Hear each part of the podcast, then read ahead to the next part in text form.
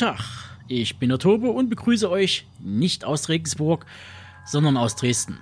Da wir erst freitags anreisen, nutze ich die Chance des Online-Angebots über Shift 72 und Festival Scope.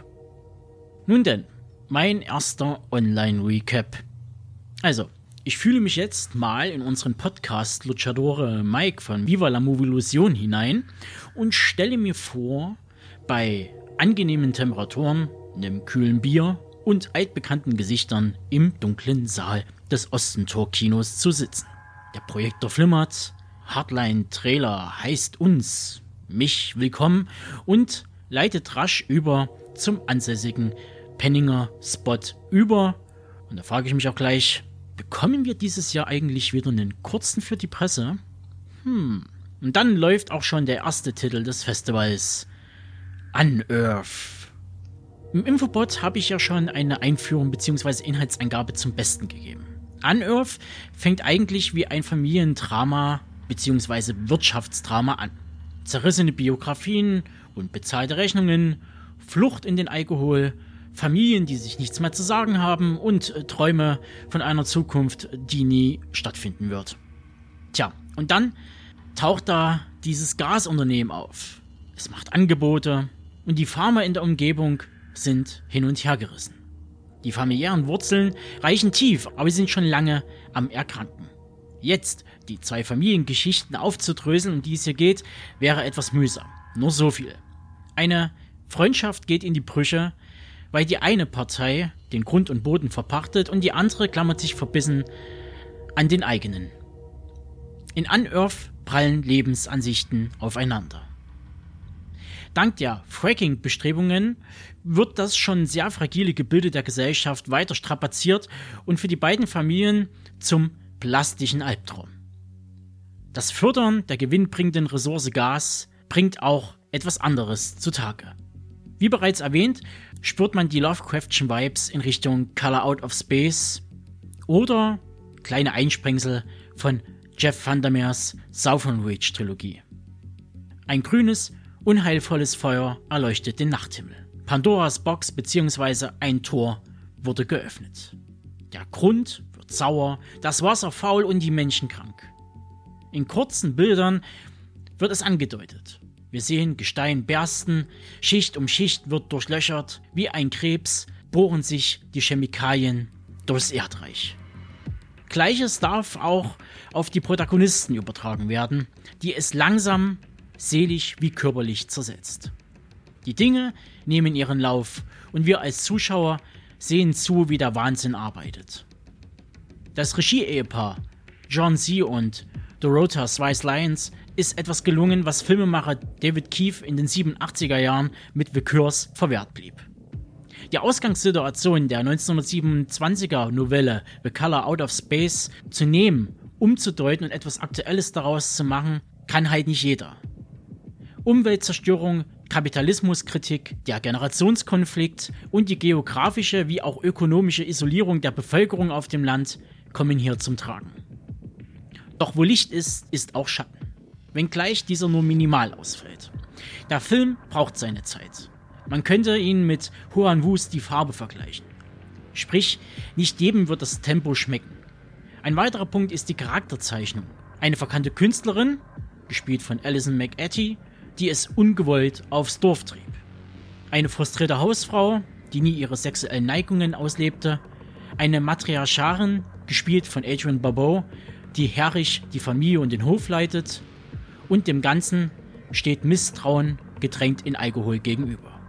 Es wirkt wie ein Konzentrat, vielleicht ein bisschen zu viel, wie auch die Hektik im Finale. Der Body-Horror-Aspekt, der im Trailer ja, es sind nun mal Trailer, wird hier nur angedeutet und dürfte für Conbürgsche Puristen eher schmal ausfallen. Dennoch hat der Film seine Qualitäten. Also halten wir fest, für die einen mag es zu wenig sein, für mich hat die Mischung bis auf ein, zwei kleine Pünktchen wunderbar funktioniert. Der Cast ist trotz des geringen Budgets gut gewählt, die Make-up-Effekte fügen sich gut ein und unterstützen das Drama auf eine weitere visuelle Ebene und man kann es qualitativ mit CDFs Dunkler Stunde des kleinen Fernsehspieles vergleichen. Das Drama was eigentlich auch für sich stehen könnte, bekommt am Ende durch das Grauen aus der Tiefe eine fantastische Komponente hinzugefügt, ohne ihr eine wirkliche Rolle zuzuweisen. Also, wenn ihr die Chance bekommt, den Film zu sichten, dann macht das. Unearth ist definitiv ein guter Auftakt fürs diesjährige Hardline. Der zweite und letzte Film des Abends, passend zur Location des Ostentor-Kinos, spielt in einem Lichtspieltheater in Montevideo. Al Morir la Matinée, zu Deutsch eine Vorstellung zum Sterben, von Maximiliano Contenti aus Uruguay, steht für eine oldschoolige Hommage ans Kino selbst. Wir begleiten einen Schichtwechsel zwischen den Vorstellungen in dem ansässigen und vor allem in die Jahre gekommenen Sinne Opera.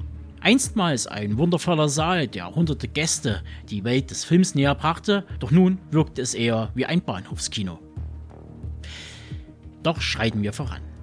Die Mitternachtsmatinee beginnt.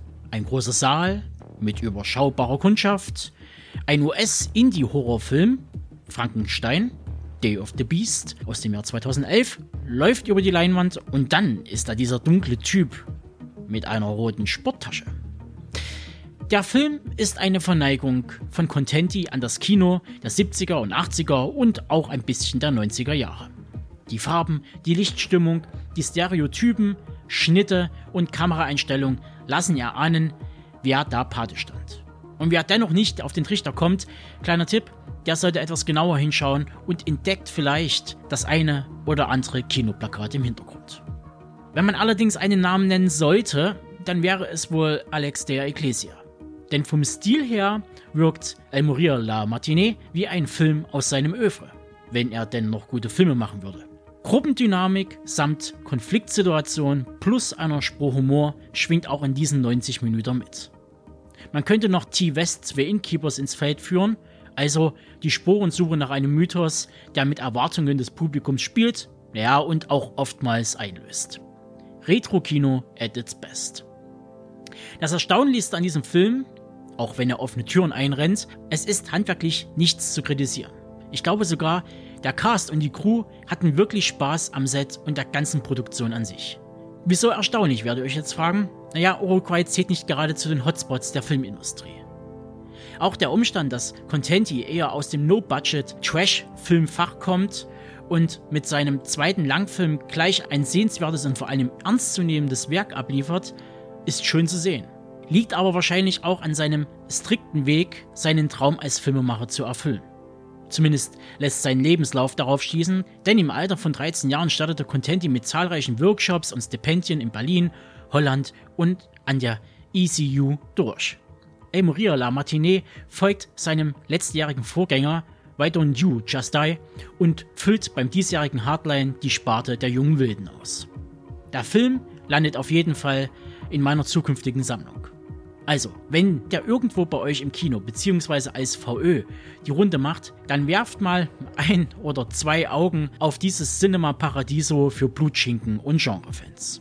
Und damit wäre auch der Mittwoch, der Eröffnungstag des 8. Hardline Filmfestivals, abgeschlossen. Erstmal nur als Online-Variante, aber ab Freitag dann in Real, Farbe und Bunt. Achso, noch ein Hinweis. Die zwei bis jetzt vorgestellten Titel kommen auch in der Online-Variante mit einem anschließenden und voraufgezeichneten QA, einmal 28 und 24 Minuten, mit den Filmemachern und Teilen der Crew sowie dem Cast daher. Wer zu guter Letzt noch mehr wissen möchte, der bleibt also dran, sitzen und genießt die aufschlussreichen Talks. Darüber hinaus möchte ich noch dem Hardline-Team und Kerstin Fröber für die auf-, vor- und nachbereiteten Talks danken. Nun denn, Schaltet wieder ein, wenn der nächste Recap in eurem Podcatcher erscheint und nutzt das Online-Angebot des Hardlines. Es lohnt. Ich war und bin der Tobe und wünsche euch einen schönen Start in den goldenen Herbst und achtet auf euch.